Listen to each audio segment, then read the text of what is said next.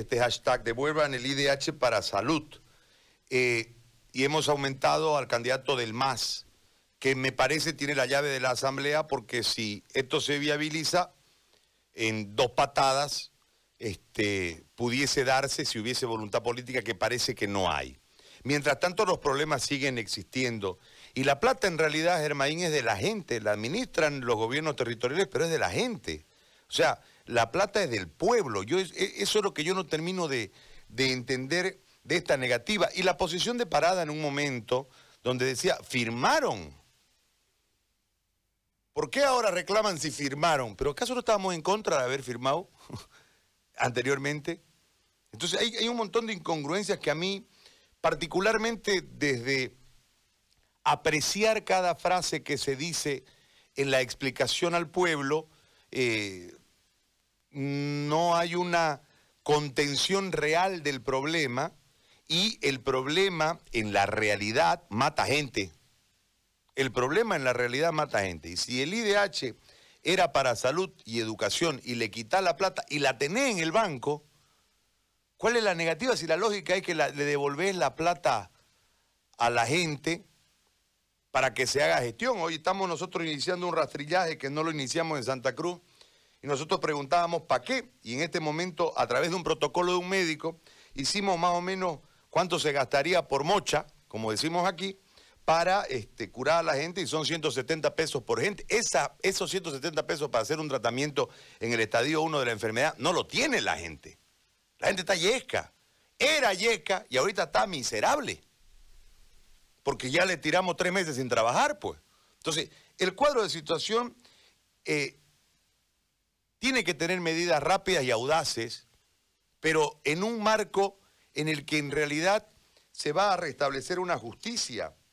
Se sembró esta injusticia en el gobierno del MAS y hoy estamos cosechando tragedia, cosechando muerte, lo que nos genera eh, desde el testimonio de la gente que lo sufre este, una, una mm, ansiedad de, no poder hacer más, de intentar eh, decirle al poder, eh, hagan las cosas por donde deben hacerlas, cumplan con su obligación, o sea, es muy preocupante. Pero yendo al punto en cuestión, ¿a quién favorecería si les entregan la plata, eh, Germain? Gary, buen día.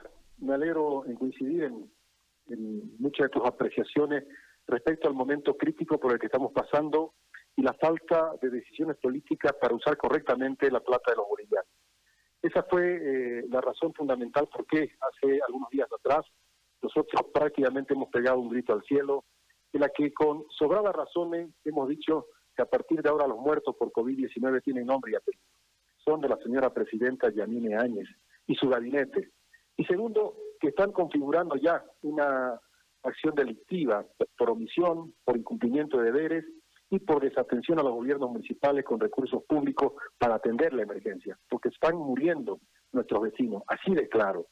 Nosotros estamos ahora en La Paz con una comisión de Andecruz debatiendo en mesas técnicas con el gobierno como la última instancia justamente de buscar solución. Porque si no la encontramos, a partir del próximo lunes tenga la seguridad que Andecruz, la Asociación de Municipios de Santa Cruz, va a iniciar la acción penal en contra de la presidenta Áñez y su gabinete, porque es inaceptable. No hay forma de entender cómo ya en tres meses de emergencia sanitaria siguen concentrando los recursos y la administración de la emergencia. En tres meses no ha llegado un centavo a los municipios del país, no ha llegado una aspirina, no ha llegado un barbijo. ¿Cómo se puede explicar esto? No hay forma de entenderlo. Esto ya es criminal. Eso es lo que estamos discutiendo hoy. Yo veo que hay un peloteo entre el gobierno en la parte ejecutiva y el legislativo. ¿Quién, tiene la culpa de devolver el IDH a los municipios? Cuando diputados aprueben en primera instancia una devolución corta de los meses de la emergencia sanitaria y vuelve a concentrar los recursos a favor del gobierno nacional confiscado, ¿a quién está favoreciendo? ¿A las gobernaciones, municipios o universidades? No, está favoreciendo al gobierno nacional. ¿Por qué razón que lo piquen ellos, pues, no? ¿Por qué la Asamblea quiere o le niega a los municipios y gobernaciones estos recursos para la salud? ¿Por qué le niega? ¿A quién quiere ayudar? al gobierno. Y aquí en La Paz, las calles, la Plaza Murillo habla, pues no, de lo que ocurre en, términos de contubernios políticos. Hoy, por ejemplo, se está considerando la posibilidad que en la Asamblea, ya es la, la Unión de Diputados y Senadores, salga una ley de devolución equilibrando, más o menos tratando de dejar contentos a ambas partes. Un 50% para gobernaciones, municipios, universidades y el otro 50% para que lo siga administrando el gobierno nacional. Entonces, estas cosas son las que realmente nos están haciendo mucho daño como país. No hay una claridad en las cosas. La presidenta Áñez y su gabinete siguen incluso argumentando que la Asamblea no le viabiliza unos créditos para la emergencia sanitaria. Yo lo sigo viendo esto como parte de un excusarse para enfrentar la realidad que estamos viviendo.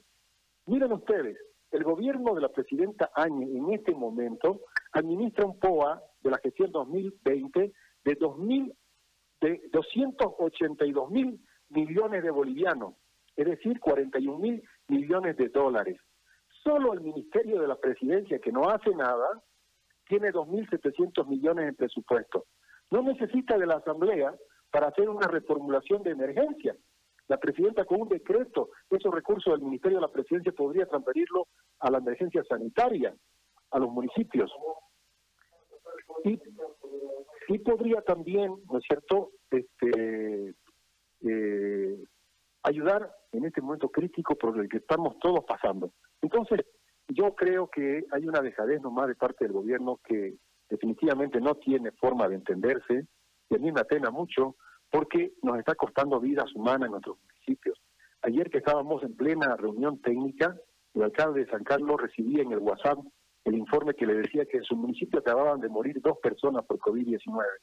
Eso es lo que estamos debatiendo, Gary, la insensibilidad del gobierno y de su falta de, decisión política rápida para atender la situación por la que están pasando nuestros municipios. Ahora, este, este, en este peloteo que, tratabas hace un momento, eh, el tratamiento y la cuestión viene por el lado de la Asamblea. Eh, esta, esta situación se pudiese destrabar, pero a mí me parece que acá, más allá del destrabe, está el hecho que acabas de señalar de que quieren entregar el 50% de los recursos, pero ¿bajo qué argumento entregar el 50% de los recursos confiscados, quitados arbitrariamente eh, a, los municipios en un momento donde estaba instalada una dictadura? O sea, yo digo, eh, tenés que reivindicar derechos. No entiendo el proceder. Y del otro lado está el, candidato del MAS, ¿no? Este, que con un telefonazo, con el rodillo existente, pudiese viabilizar todo aquello. ¿Se puede hablar de que pudiese existir una suerte de acuerdo entre fuerzas políticas para, para este manejo en particular, más allá de las otras cosas? Yo no tengo duda, Gary, no tengo. Eh, definitivamente, cuando veo una respuesta así de la Asamblea Legislativa, que se supone debería estar en contra políticamente del gobierno nacional, ¿qué debería hacer en términos lógicos, en términos, si usted quiere, de, de, una confrontación política? Debería dejarlo sin recursos, ¿no es cierto?, al gobierno de la presidenta Áñez para que no haga gestión. Pero por el contrario, le está cuidando los recursos. O sea, le está diciendo que tenga nomás, presidente, usted los recursos, aquí lo tiene, olvídese de los municipios, gobernaciones y universidades. Entonces, para mí aquí este, definitivamente hay un contubernio político entre la Asamblea Legislativa y el Gobierno Nacional. No encuentro otra razón, definitivamente no la encuentro. Eh, y precisamente hoy, entre los alcaldes de la Federación de Asociaciones Municipales hablábamos de este tema, hay también la misma percepción. ¿Qué razón tendría el gobierno, no es cierto, de no devolverle esos recursos a los municipios? guardarle la plata al gobierno nacional, lo que ha dicho José Luis Parada hace aproximadamente 20 días. Declaración que está grabada. Están los recursos y serán utilizados en programas de inversión específicos. ¿Cuáles son esos programas, Gary? ¿De qué nos está hablando la presidencia, la presidenta después del primero de mayo? En crear el plan trabajo. ¿Y qué decía un viceministro hace poco? Que tenía una visión claramente de campaña para generar adeptos, simpatías políticas. Entonces, yo creo que por ahí viene este tipo de decisiones políticas que algunas veces buscan confundir a la gente, a veces se hacen bravos ante los medios de comunicación unos contra otros, pero en el fondo yo creo que están manejando, eh, mm, están manejando bajo compromisos políticos. Alcalde, gracias. Lo dejamos en libertad, porque sabemos que estaba en reunión ahí. Así que le, agradecemos muchísimo. Gracias.